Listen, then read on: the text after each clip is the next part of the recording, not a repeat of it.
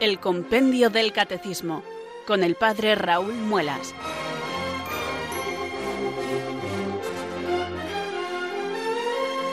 Muy buenas tardes, queridos oyentes de Radio María. Son las 4, las 3 en Canarias. Aquí comienza una nueva edición del programa El Compendio del Catecismo de la Iglesia Católica. Reciban desde Talavera de la Reina un saludo muy cordial del Padre Raúl Muelas, que un día más les habla desde estos micrófonos de Radio María, la radio de la Virgen, la fuerza de la esperanza. Sed todos bienvenidos.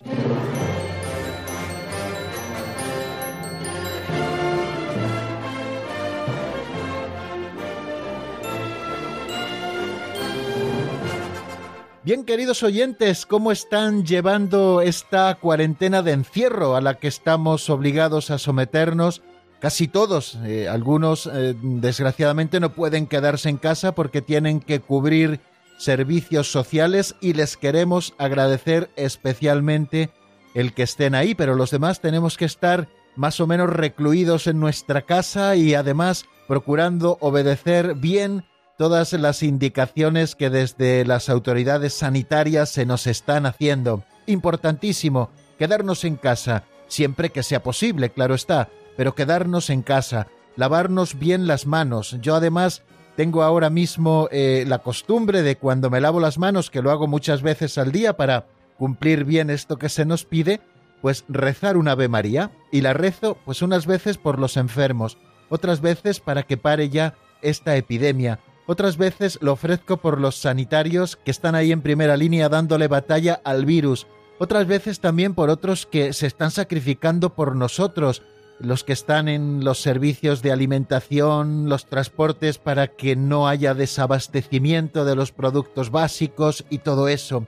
También los soldados de la UME, la policía local, la policía nacional, la Guardia Civil, Protección Civil, bueno, y tantas instituciones como están trabajando por nosotros aunque a veces se tengan que poner un poquito serios si nos ven por la calle y no debemos estar allí. Bueno, pues muchísimas gracias a todos. Por ellos también de vez en cuando hago mi lavado de manos y ofrezco mi Ave María.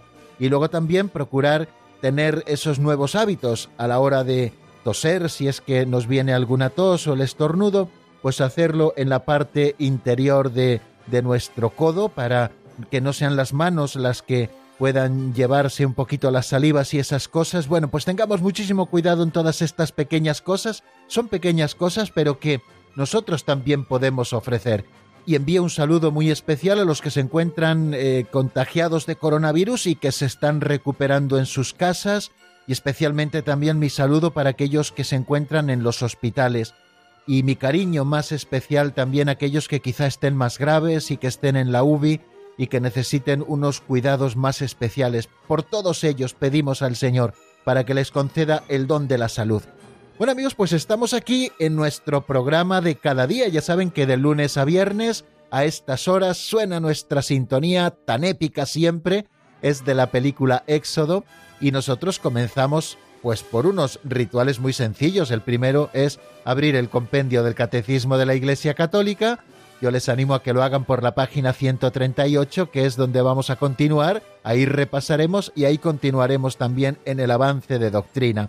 Y también pues tengo delante esa oración que todos los días rezamos para empezar nuestro programa para encomendarnos al Espíritu Santo. Ya saben que conocer la verdad de Dios y conocer también su plan de salvación no es algo que podamos conseguir con nuestras solas fuerzas. Necesitamos que Dios se revele, necesitamos prestarle la obediencia de nuestra fe y para todo ello necesitamos la asistencia del Espíritu Santo, para que podamos escuchar la voz de Dios y para que nosotros podamos responderle afirmativamente. Por eso cada día comenzamos rezando una oración que siempre es la misma. En un principio pensé si podíamos ir cambiando las oraciones, pero como al final se trata de hacer buenas rutinas, estos son en definitiva las virtudes de las que vamos a hablar, hábitos operativos buenos que se van adquiriendo a base de repetición de obras buenas, obras moralmente buenas. Bueno, pues así lo quise hacer también con esta oración, la oración al Espíritu Santo con la que le invocamos cada día y también lo hacemos hoy. Ven Espíritu Santo, llena los corazones de tus fieles y enciende en ellos el fuego de tu amor Envía, Señor, tu Espíritu que renueve la faz de la tierra. Oh Dios, que llenaste los corazones de tus fieles con la luz del Espíritu Santo, concédenos que, guiados por el mismo Espíritu, sintamos con rectitud y gocemos siempre de tu consuelo. Por Jesucristo nuestro Señor. Amén.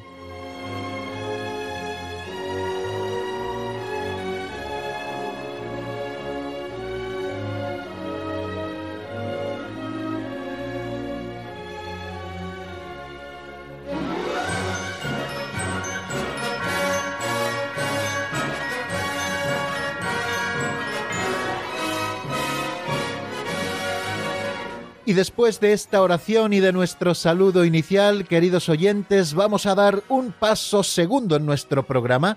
Es la segunda sección en la que tenemos dividida esta hora de radio, la segunda sección que titulamos Pinceladas de Sabiduría, porque todos los días abrimos un librito auxiliar, así titulado Pinceladas de Sabiduría, como ven para el título no nos hemos quebrado mucho la cabeza, un libro escrito hace ya muchos años por don Justo López Melús, que es un sacerdote que ya falleció, operario diocesano, y que escribió este libro muy divulgativo, con pequeñas historietas, pequeños cuentecillos, que sirven como catequesis prácticas. Lo escuchamos y luego nos permiten reflexionar sobre algún tema concreto de la vida cristiana, para que hagamos siempre ese ejercicio de la recta razón iluminada por la fe para poder saber aplicar los principios doctrinales a cada uno de los momentos de nuestra vida. Es decir, que esa fe que hemos asimilado y a la que hemos dicho sí, vaya calando en todos los poros de nuestra existencia. Bueno, pues nosotros con estas pinceladas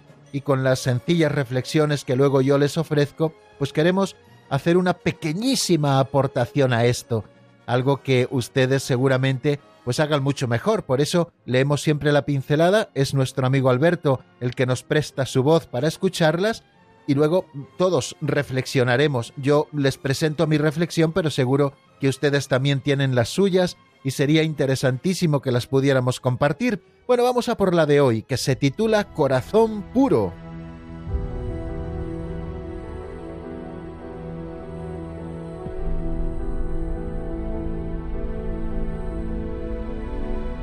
Corazón Puro Los hombres, desde el pecado original, llevan en el glóbulo rojo de su corazón una mancha negra, una piedrecilla como un grumo de sangre, sobre el rubí puro del corazón. Un día, cuenta un profeta, dos ángeles se acercaron a mí, me abrieron el pecho y me sacaron el corazón. Lo abrieron, extrajeron la piedra negra y lo purificaron. El profeta estaba destinado para una misión muy alta. Tenía que colaborar en la purificación de los corazones, y para ello tenía que tener muy puro el corazón. Luego le pesaron el corazón. Pésalo contra uno, dijo un ángel al otro. Pésalo contra cien, pésalo contra mil. Y siempre pesaba más. El profeta tenía seis años cuando le pesaron el corazón, y pesaba más que mil adultos, más que todo el pueblo. Es normal. El corazón es como los diamantes, más pesado cuanto más puro. Un corazón absolutamente puro pesaría más que el planeta terrestre entero. Oh Dios, crea en mí un corazón puro.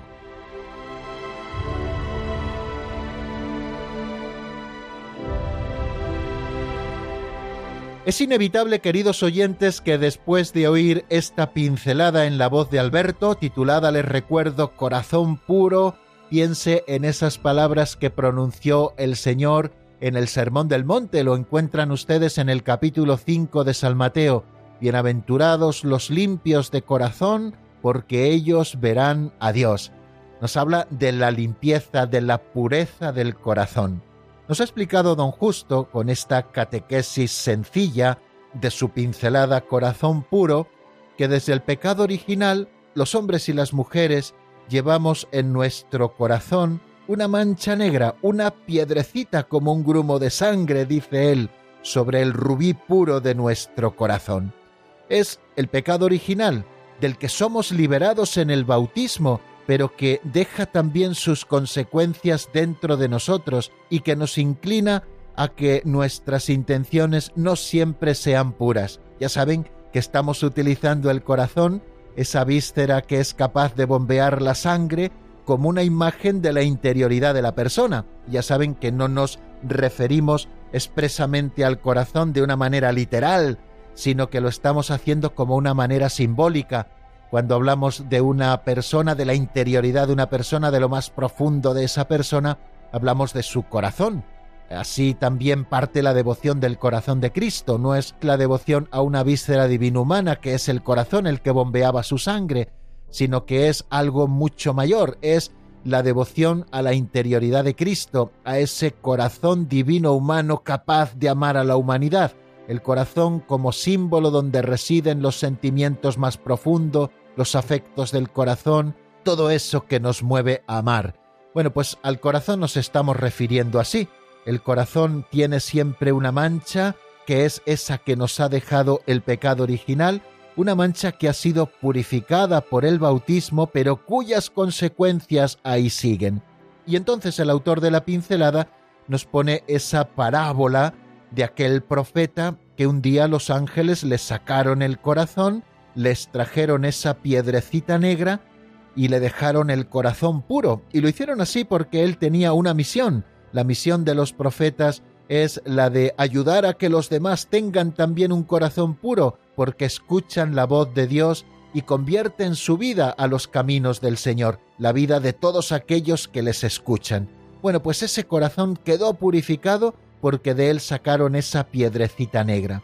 Y dicen que desde ese momento el corazón de ese niño de seis años, porque seis años tenía cuando al profeta le hicieron esa operación quirúrgica espiritual, el corazón de ese niño, cuando era sometido a comparación en su peso con los de los demás, siempre pesaba más el corazón puro de aquel niño.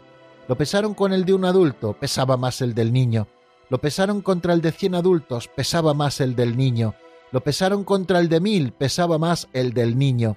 Porque un corazón puro, nos dice el autor de la pincelada, es como el diamante, que cuanto más puro es, más peso tiene. Amor meus pondus meum, creo que es una frase de San Agustín que quiere decir mi amor es mi peso. Bueno, pues es así. Aquel que ama con corazón puro, de su amor tiene un peso maravilloso. Bueno, pues yo creo que es algo muy gráfico que nos quiere hoy representar el autor de las pinceladas para pedirnos que busquemos siempre un corazón puro, que obre siempre con rectitud de intención, un corazón liberado de esa manchita que a veces nos hace apegarnos a las cosas de este mundo, que hace que nuestras pasiones se desborden y no sean controladas por las virtudes, es decir, un corazón puro como el de Cristo Jesús. Haz mi corazón semejante al tuyo, decimos tantas veces en esa jaculatoria al corazón de Jesús. Cuando estamos diciendo esto, queridos amigos, estamos pidiéndole al Señor que tengamos un corazón con un peso específico maravilloso porque se parezca al suyo, porque seamos capaces de reproducir en nosotros los pensamientos más profundos, los sentimientos más profundos, los afectos más profundos del corazón de Cristo, para que seamos el medio del mundo otros Cristos por nuestro modo de vivir, por nuestro modo de amar, por nuestro modo de estar, por nuestro modo de ser buenos samaritanos en el camino de nuestros hermanos. Ahora tenemos una bonita oportunidad, queridos oyentes, para crecer en santidad, para pedirle al Señor una y mil veces esa jaculatoria que nos invita a rezar el Salmo 50. Oh Dios, crea en mí un corazón puro. Señor, haz esa operación quirúrgica en nuestro corazón como la hicieron los ángeles con aquel profeta, según la parábola que escuchábamos en la pincelada de hoy, para que nuestro corazón tenga un peso específico grande, para que nuestro corazón pese mucho más que todas las cosas de la tierra, porque es un corazón puro. Y ya saben que un corazón absolutamente puro pesaría más que el planeta terrestre entero.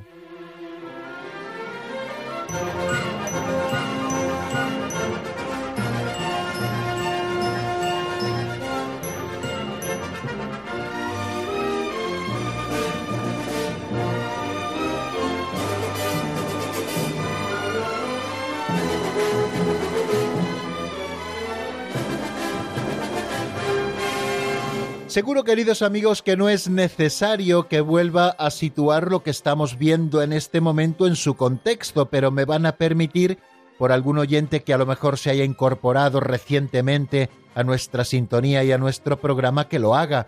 Les recuerdo que estamos estudiando ya la tercera parte del compendio del catecismo, que se titula La vida en Cristo, es decir, la vida moral es lo que estamos estudiando en esta tercera parte, en una primera sección estamos estudiando la vocación del hombre que es la vida en el espíritu y en esta primera sección encontramos varios capítulos. Luego habrá una segunda sección en la que estudiemos los mandamientos de la ley de Dios, pero ahora estamos con principios generales de moral, aquello que podíamos llamar la moral fundamental. Estamos estudiando cómo es verdaderamente el hombre que ha salido de las manos de Dios y cómo es el hombre también herido por el pecado. Por eso en el primer capítulo estamos estudiando la dignidad de la persona humana. Hemos estudiado epígrafes tan interesantes como que el hombre es imagen de Dios y ahí radica precisamente la dignidad de la persona humana. Hemos estudiado también que nuestra vocación es a la bienaventuranza. Fijaros para qué vocación tan alta hemos sido llamados, para ser bienaventurados eternamente con Dios en el cielo. Y después hemos estado estudiando diversos elementos que encontramos en el ser humano y que son importantes de cara a la moralidad, es decir, a su obrar moral, a su obrar humano, no solamente obras del hombre, sino obras verdaderamente humanas. Temas como el de la libertad del hombre. Hemos estado estudiando ahí bastantes cosas, qué es la libertad, qué relación hay entre libertad y responsabilidad, por qué todo hombre tiene derecho al ejercicio de su libertad, dónde se sitúa la libertad humana en el orden de la gracia y cuál es la fuente de la moralidad de los actos. Estudiábamos esas tres fuentes de la moralidad, el objeto elegido, la intención o el fin con el que el hombre lo hace y también las circunstancias de la acción. Hablábamos de cuándo un acto es moralmente bueno y si hay actos que son siempre ilícitos. Después de estudiar este tema de la libertad, nos asomamos al tema de la moralidad de las pasiones, las pasiones que son esos afectos, emociones o impulsos de la sensibilidad que son componentes naturales de la psicología humana que inclinan al hombre a obrar o a no obrar. Y decíamos si son moralmente buenas o malas las pasiones. Decíamos que las pasiones son neutras. En cuanto a impulsos de la sensibilidad, en sí no son ni buenas ni malas. Son buenas cuando contribuyen a una acción buena y son malas en el caso contrario de que estén contribuyendo a una acción mala. Después pasamos a otro elemento también importantísimo que posee el hombre, que es la conciencia moral. ¿Qué es la conciencia moral? Decíamos que es algo que está presente en lo íntimo de la persona y que en realidad es un juicio de la razón que en el momento oportuno impulsa al hombre a hacer el bien y a evitar el mal. Es como la voz de Dios dentro de nosotros mismos que nos indica lo que tenemos que hacer, dónde está el bien. Y esta voz de Dios la podemos escuchar si nuestra conciencia está rectamente formada. Bueno, pues estuvimos hablando de la conciencia, qué supone la dignidad de la persona en relación con la conciencia moral, cómo la dignidad de la persona supone siempre la rectitud de la conciencia moral, es decir, que la conciencia se halle de acuerdo con lo que es justo y con lo que es bueno, según la razón y la ley de Dios. Cómo se forma la conciencia moral para que sea recta y veraz, las normas que debe seguir la conciencia. Recuerdan esas tres normas, que no está permitido hacer el mal para obtener un bien, también la segunda, que es la regla de oro, todo cuanto queráis que os hagan los hombres, hacédselo también vosotros a ellos, y tercera norma, que debe seguir la conciencia, es que la caridad supone siempre el respeto al prójimo y a su conciencia, aunque esto no signifique evidentemente aceptar como bueno lo que objetivamente es malo. Y también eh, hablábamos de que la conciencia moral puede emitir juicios erróneos, por eso es tan importante que la conciencia esté rectamente formada. Y empezamos a estudiar en nuestro último programa, el programa de ayer, otro epígrafe nuevo que nos habla de las virtudes, las virtudes que son tan importantes en la vida de los hombres. Es decir, cuando nosotros somos hombres y mujeres virtuosos, verdaderamente estamos facilitando el actuar el bien. Porque ¿qué es la virtud? Es una disposición habitual, decíamos ayer con el número 377, una disposición habitual y firme para hacer el bien. El fin de una vida virtuosa, nos recordaba eh, San Gregorio de Nisa, consiste en llegar a ser semejantes a Dios. Y también decíamos que hay virtudes humanas y que hay virtudes teologales. Bueno, haciendo un comentario muy sencillo a este número, porque luego se irá completando cuando estudiemos en los siguientes números los tipos de virtudes que hay y cuál es cada virtud y a qué se está refiriendo cada virtud, lo haremos de una manera muy sencilla. Este es un tratado muy largo dentro de la teología moral, pero bueno, nosotros somos conscientes de que estamos haciendo una catequesis y que estamos utilizando como libro de texto el compendio del catecismo, es decir, un resumen, así que trataré de ofrecerles las ideas fundamentales para que queden un poquito en nuestro corazón. Y a propósito de la virtud, les decía que es una disposición habitual y firme para hacer el bien, o como decimos también de otra manera, es un hábito operativo bueno. ¿Qué es un hábito? Pues es algo que nosotros tenemos adquirido. Un hábito es algo que nosotros hacemos con facilidad porque lo tenemos adquirido. Y es un hábito operativo, es decir, una disposición del alma que está adquirida por nosotros, que está dentro de nosotros, que la hemos asimilado cada uno de nosotros y que es habitual y que es firme y que nos hace obrar, obrar el bien, obrar el bien. Esa es la clave de la virtud. La virtud es un hábito operativo bueno y su contrario es lo que llamaríamos el vicio, que es un hábito operativo malo. Pues la virtud, nos dice el catecismo, que es una disposición habitual y firme. Habitual quiere decir que la hacemos siempre, no unas veces sí, otras veces no, sino que es una disposición habitual y además firme, no es una cosa dubitativa, no, no, firmemente lo hacemos. Las personas virtuosas son personas de una pieza, solemos decir, porque tienen estas disposiciones de manera habitual y de manera firme para hacer el bien. Además, nos decía también este número 374 que hay virtudes humanas, son las que llamamos virtudes cardinales o virtudes morales, la prudencia, la justicia, la fortaleza y la templanza, y también hay virtudes teologales, que son la fe, la esperanza y la caridad. Las virtudes teologales tienen como objeto a Dios mismo. La fe, la esperanza y la caridad tienen como objeto a Dios mismo. Las virtudes humanas tienen como objeto las cosas creadas por Dios. Hablo de cosas, pero también los hombres, ¿no? Bueno, pues eso es lo que hace que se distingan unas de otras, ¿no?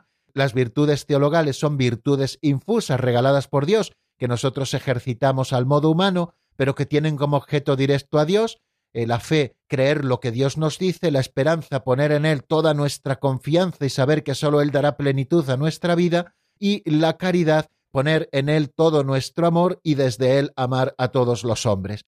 Y luego las virtudes humanas tienen como objeto, como iremos estudiando, pues cosas creadas. Bueno, pues eh, tengamos en cuenta esto. La virtud es una disposición habitual y firme para hacer el bien. No se nos olvide esto, es un hábito operativo bueno. Esa es la definición que clásicamente hemos dado de virtud y creo que es muy acertada, y que hay virtudes humanas y hay virtudes teologales. Y luego, como nos dice San Gregorio de Nisa, el fin de una vida virtuosa consiste en llegar a ser semejantes a Dios. Todo cuanto hay de verdadero, dice San Pablo en la carta a los filipenses, de noble, de justo, de puro, de amable, de honorable, todo cuanto sea virtud y cosa digna de elogio, todo eso tenedlo en cuenta. Bueno, pues esa es, queridos amigos, la recomendación que la Iglesia nos hace, todo lo que es virtuoso, tenerlo en cuenta, para que estemos siempre dispuestos, de manera habitual y firme, para hacer el bien. El 378, ayer nos asomábamos también a él, nos habla de qué son las virtudes humanas. El 377 terminaba diciéndonos que hay virtudes humanas y hay virtudes teologales, bueno, pues este número 378 nos habla específicamente de las virtudes humanas y luego irá explicando cada una de ellas. Son cuatro virtudes, prudencia, justicia, fortaleza y templanza, en las que se engloban todas las demás. Santo Tomás de Aquino, en la Suma Teológica, y sin ánimo de ser exhaustivo, nos habla de que existen más de 54 virtudes que podemos englobarlas dentro de esas cuatro virtudes morales o cardinales que son, repito, la prudencia, la justicia, la fortaleza y la templanza. Bueno, pues ¿qué son las virtudes humanas? La definición que nos da el compendio es la siguiente. Las virtudes humanas son perfecciones habituales y estables del entendimiento y de la voluntad que regulan nuestros actos, ordenan nuestras pasiones y guían nuestra conducta en conformidad con la razón y la fe. adquiridas y fortalecidas por medio de actos moralmente buenos y reiterados, son purificadas y elevadas por la gracia divina. Bueno, varias cosas se nos dicen en esa definición del 378. Que las virtudes humanas, recuerden esas cuatro que engloban luego a 54 o más, como nos dice Santo Tomás, son perfecciones habituales y estables del entendimiento. Es decir, nos habla de que son perfecciones. Por otra parte, nos habla de que son habituales, es decir, que han sido asumidas o asimiladas como un hábito. Son perfecciones que tenemos ordinariamente siempre y además de manera estable, no fluctuante, tanto del entendimiento como de la voluntad.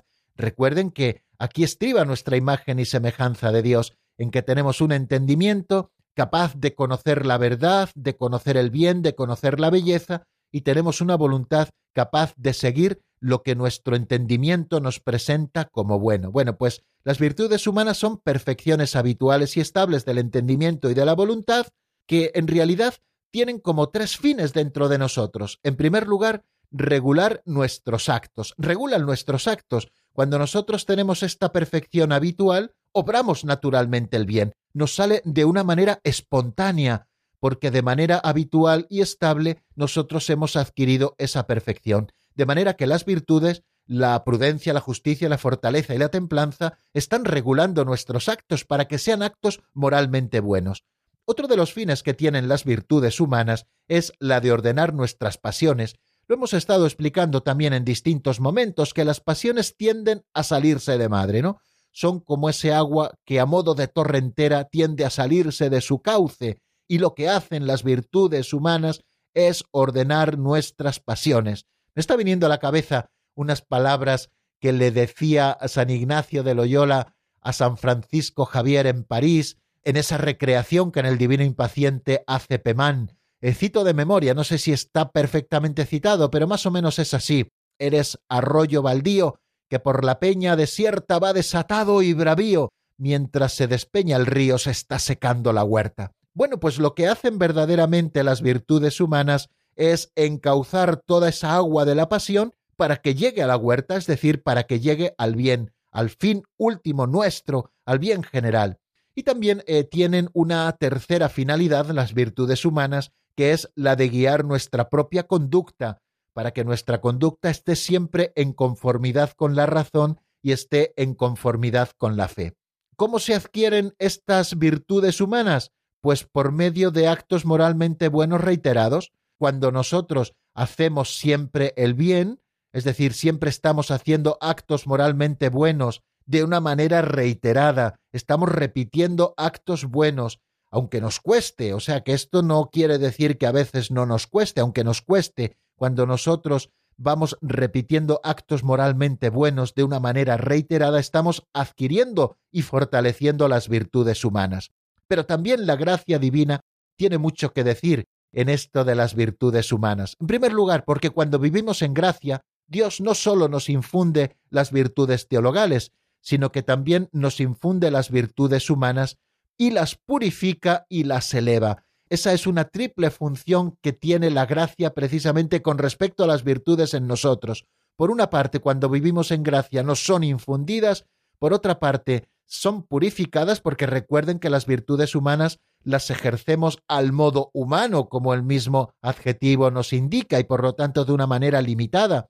Bueno, pues eh, la gracia de Dios purifica el ejercicio también de la virtud y lo eleva para que ese ejercicio de la virtud pueda ser meritorio, no por la virtud en sí, sino porque la gracia de Dios lo asume y lo eleva. Solamente la gracia de Dios puede hacernos capaces de merecer en el ámbito sobrenatural. Las virtudes morales crecen mediante la educación, mediante actos deliberados y también con el esfuerzo perseverante la gracia divina las purifica y las eleva. Bueno, pues vamos a dejar aquí, queridos amigos, el repaso de lo que vimos ayer. Creo que es bueno que nos hayamos detenido un poquito para ahora tomar un poquito de carrerilla al estudiar cuáles son las principales virtudes humanas y estudiaremos también hoy alguna de ellas, pero antes eh, vamos a detenernos un momento en la palabra y vamos a escuchar buena música. Vamos a escuchar ahora un tema de Jesús Cabello titulado Dentro de mí que está sacado del álbum Contigo. Lo escuchamos y enseguida estamos nuevamente juntos.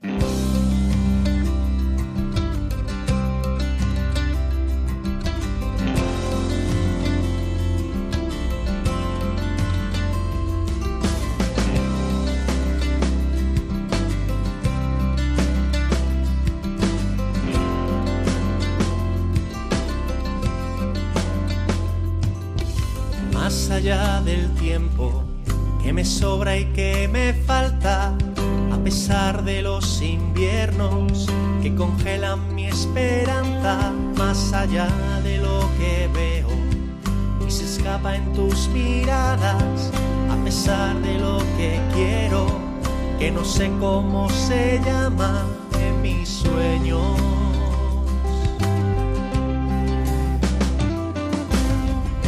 Del odio de la guerra y sus motivos, a pesar de que oigo que no existe lo que vivo, más allá de lo que logro, acrecienta el egoísmo, a pesar de que borro casi todo lo que escribo en tus ojos.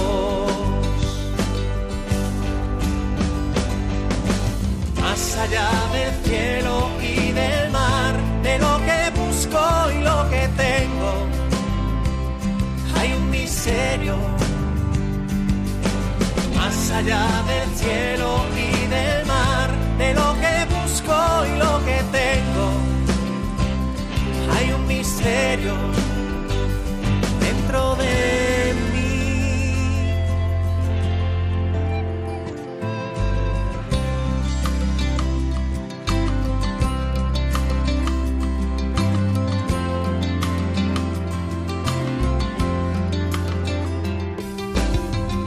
del viento que acaricia las mañanas, a pesar de los intentos, cuando no consigo nada, más allá del sentimiento que atesoran los que aman, a pesar de los enredos, si mezclamos las palabras con veneno.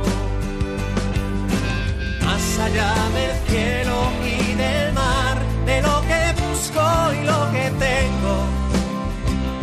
Hay un misterio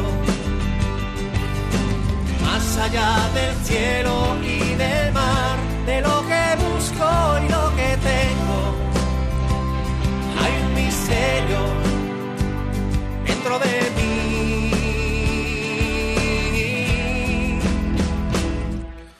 Más allá de todo cuanto vi, de todo cuanto sé, de todo cuanto he sido.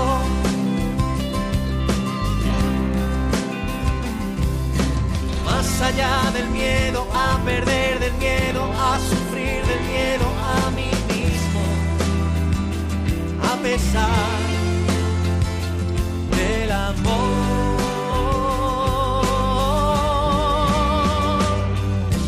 Más allá del cielo y del mar, de lo que y lo que tengo, hay un misterio. Más allá del cielo y del mar,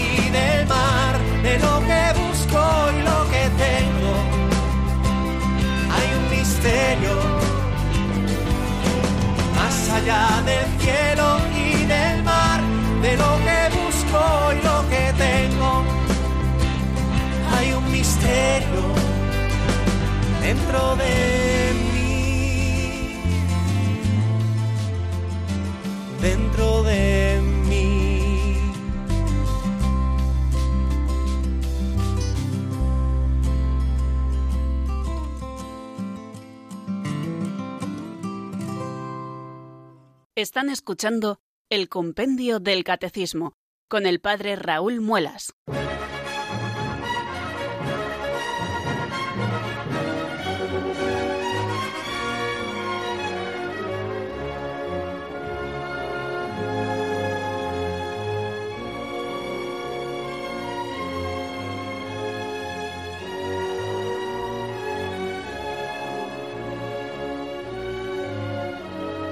Continuamos, queridos amigos, en la sintonía de Radio María y cuando son las 4 y 35 minutos de la tarde, una hora menos en Canarias, nos disponemos a hacer el avance de doctrina del día de hoy.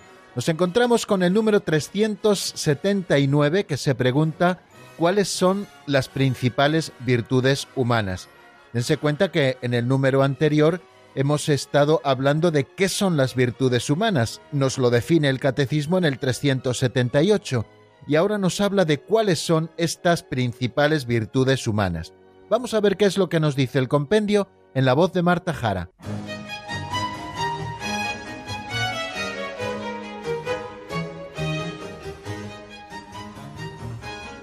Número 379.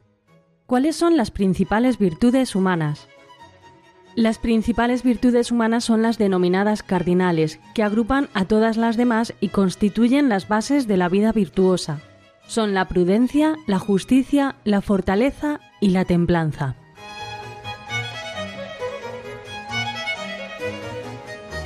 Bien, como acabamos de oír, las principales virtudes humanas son las denominadas cardinales, que agrupan a todas las demás y constituyen las bases de la vida virtuosa. Son la prudencia, la justicia, la fortaleza y la templanza.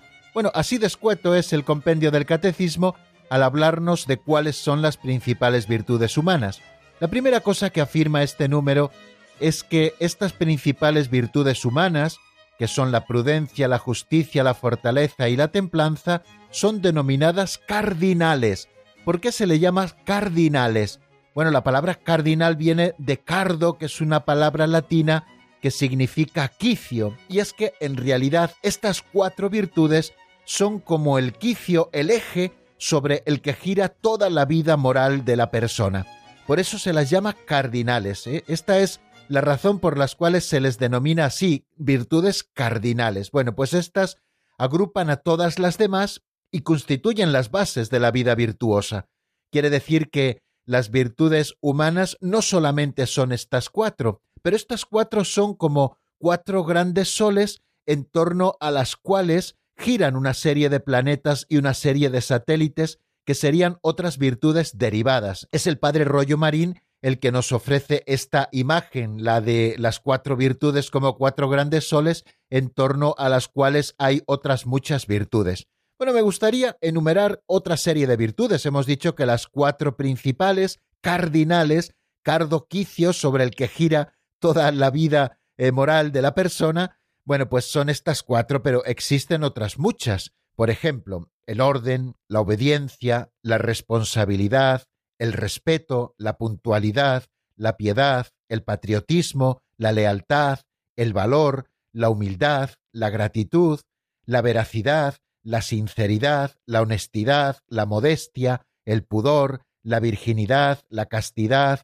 la fidelidad, la laboriosidad, el espíritu de sacrificio, la estudiosidad, la constancia, la perseverancia, la paciencia, la tolerancia, la mansedumbre, la docilidad, la sociabilidad, la solidaridad, la amistad, la hospitalidad, la afabilidad, la generosidad, la liberalidad, la magnanimidad, la magnificencia, la alegría, el optimismo, la sencillez, la discreción, la sobriedad, la austeridad, la bondad, la comprensión, la misericordia, la clemencia. Bueno, como ven, son muchísimas las virtudes y no hemos enumerado todas las que existen. He enumerado las que aparecen en una lista que he encontrado. Todas estas son virtudes derivadas que podemos agruparlas en torno a esas cuatro virtudes cardinales que son la prudencia, la justicia, la fortaleza y la templanza. Cuatro virtudes que desempeñan en la vida moral y en la vida de toda persona un papel fundamental. Esta es la razón por las cuales las llamamos cardinales, y todas las demás, como les he dicho, se agrupan en torno a ellas. Eh, estas cuatro virtudes cardinales que iremos explicando luego una a una a partir del número siguiente, como les he dicho, son la prudencia, la justicia, la fortaleza y la templanza. Siempre las enumeramos en este orden porque quizás sean el orden de importancia, ¿no? Luego lo veremos un poquito más despacio cuando vayamos viendo cada una de ellas. Recuerden esas palabras del libro de la sabiduría que dicen, ¿amas la justicia? las virtudes son el fruto de sus esfuerzos, pues ella enseña la templanza y la prudencia, la justicia y la fortaleza.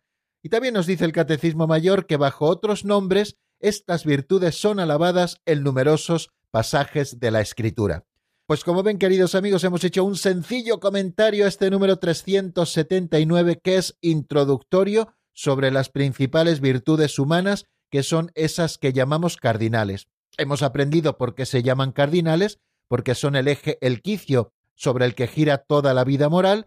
Hemos dicho que todas las demás virtudes, Santo Tomás enumera 54 sin ánimo de ser exhaustivo, ¿no? Pero enumera 54 que pueden agruparse en torno a esas cuatro principales virtudes, que son la prudencia, la justicia, la fortaleza y la templanza.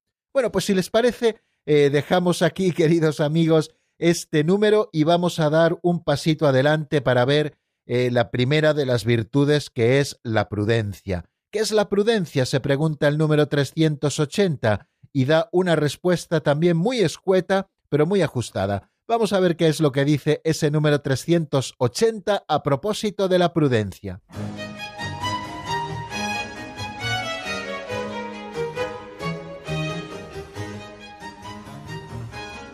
Número 380. ¿Qué es la prudencia? La prudencia dispone la razón a discernir en cada circunstancia nuestro verdadero bien y a elegir los medios adecuados para realizarlo. Es guía de las demás virtudes indicándoles su regla y medida.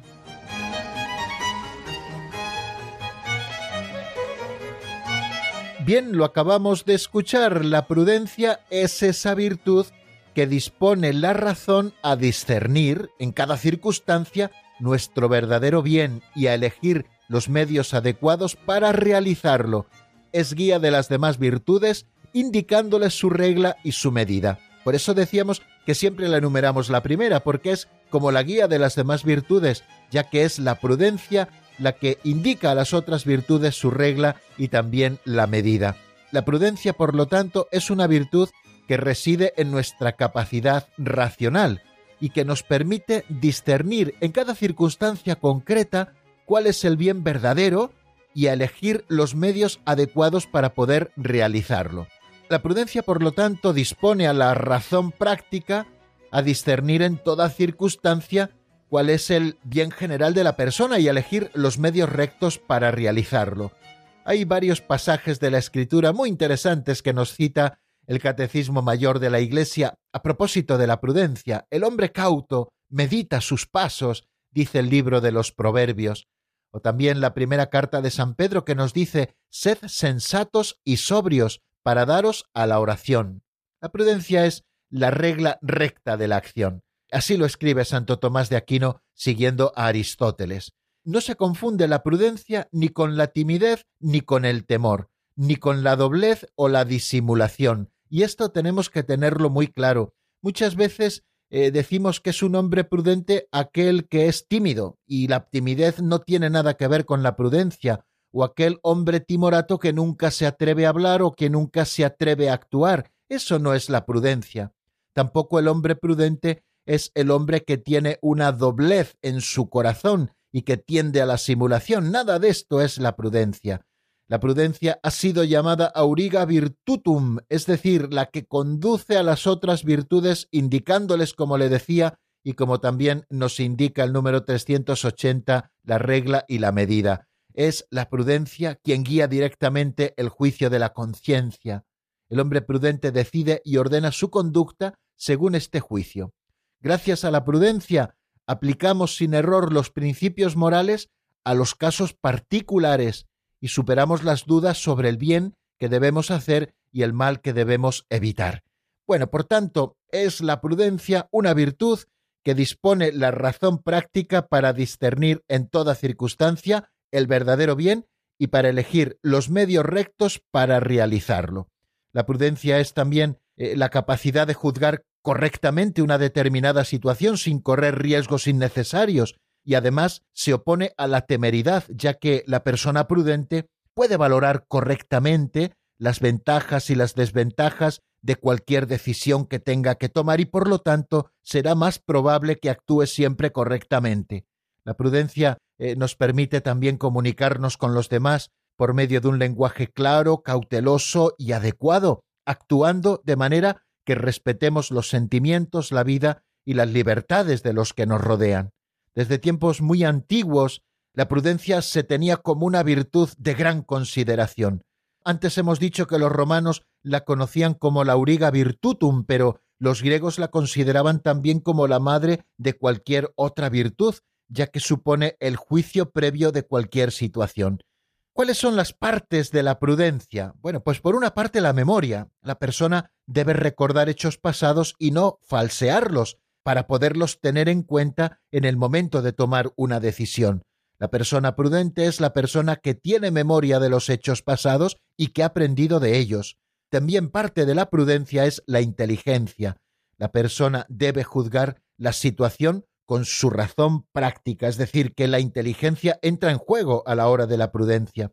Otra parte es la docilidad.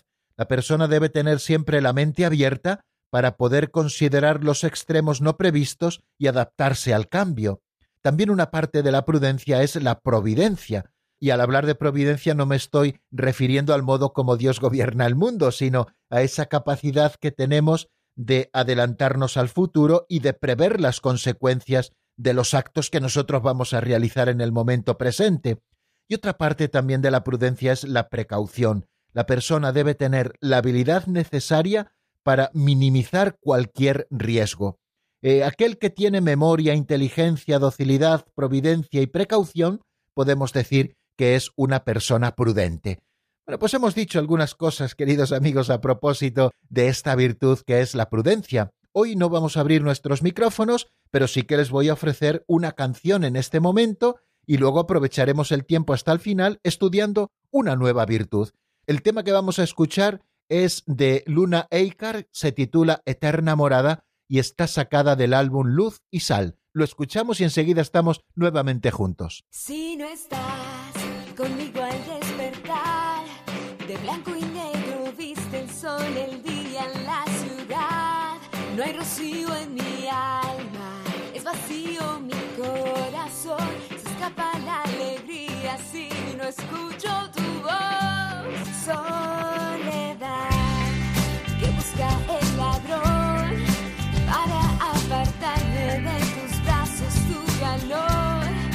Palabras de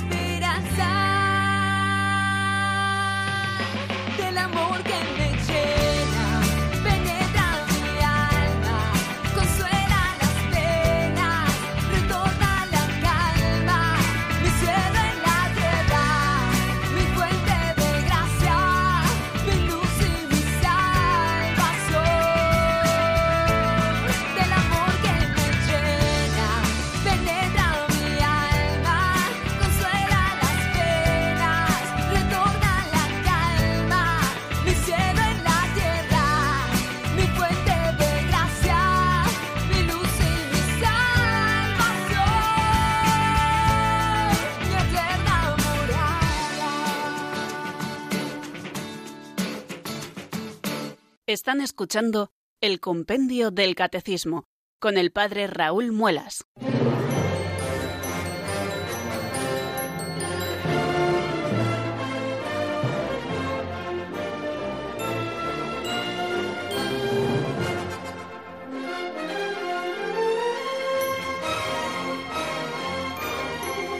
Continuamos, queridos amigos, hasta el final hoy en esta edición del Compendio del Catecismo de la Iglesia Católica. Y si antes hemos estado asomándonos a qué es la prudencia, la virtud de la prudencia, y la hemos denominado con los romanos como auriga virtutum, como la que conduce a las demás virtudes, le sigue la virtud de la justicia. Así aparece en el número 381, que se pregunta qué es la justicia. Bueno, pues vamos a ver qué es lo que nos dice de una manera muy sencilla y muy breve el compendio del catecismo a propósito de esta segunda virtud cardinal, la justicia.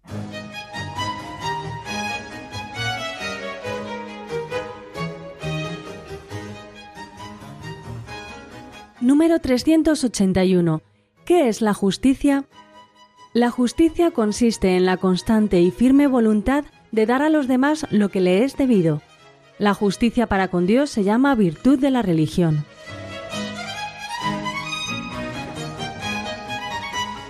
Bien, pues ya ven de qué manera tan sencilla nos explica la justicia. La justicia consiste en la constante y firme voluntad Ven, esta virtud ya no reside en la razón como la virtud de la prudencia, que luego predispone a obrar, por supuesto, sino que la justicia está más radicada en la voluntad.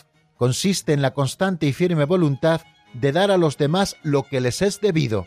La justicia para con Dios se llama virtud de la religión.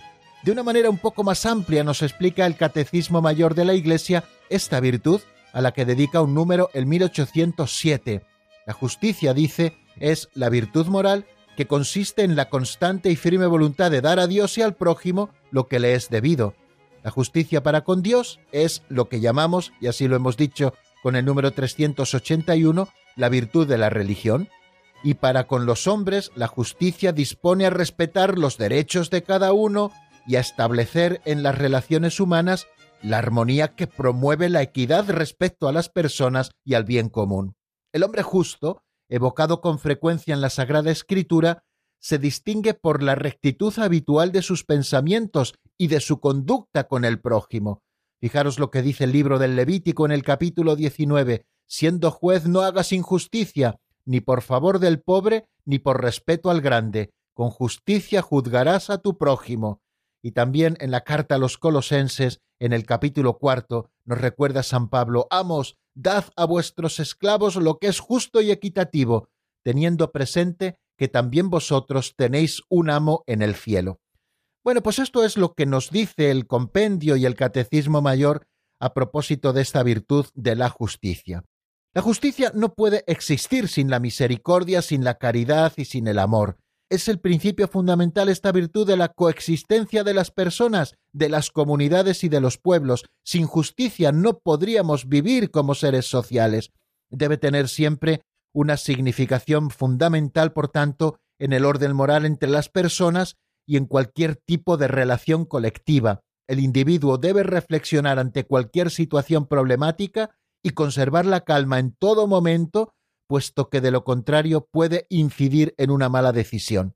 Para organizar con justicia el conjunto de la vida social en sus distintos aspectos, es necesario que la persona sea justa y que por ello actúe con justicia con respecto a sus semejantes, lo cual hará que favorezca la convivencia pacífica dentro de la comunidad en la que cada uno se encuentra. En cuanto a la justicia cristiana, la virtud de la justicia abarca las relaciones individuales con Dios, con el prójimo y con la sociedad, y es fundamental para imponer orden, paz, bienestar y veracidad en todos los ámbitos. La virtud de la justicia regula y orienta también otras virtudes, dar a Dios el respeto y el culto que le es debido, y someter nuestra voluntad a la de nuestros superiores legítimos en cuanto representantes ante Dios, tanto si se trata de nuestros padres, de nuestros gobernantes, de nuestros jefes o de nuestros superiores de una organización religiosa. Bueno, pues, queridos amigos, no nos queda tiempo para más. Hoy hemos hecho un pequeño sprint. hemos estado diciendo cuáles son las principales virtudes humanas y nos hemos detenido un ratito en qué es la prudencia y otro ratito en qué es la justicia. Mañana, si Dios quiere, seguiremos con la fortaleza y con la templanza, y también empezaremos a ver qué es eso de las virtudes teologales. Eso es lo que tenemos por delante. Pues bien, amigos, hasta aquí nuestro programa de hoy. Les deseo que pasen una feliz tarde y mañana, si Dios quiere, ya saben, en el mismo lugar y a la misma hora, la bendición de Dios Todopoderoso, Padre, Hijo y Espíritu Santo, descienda sobre vosotros y permanezca para siempre. Amén. Hasta mañana, si Dios quiere, amigos.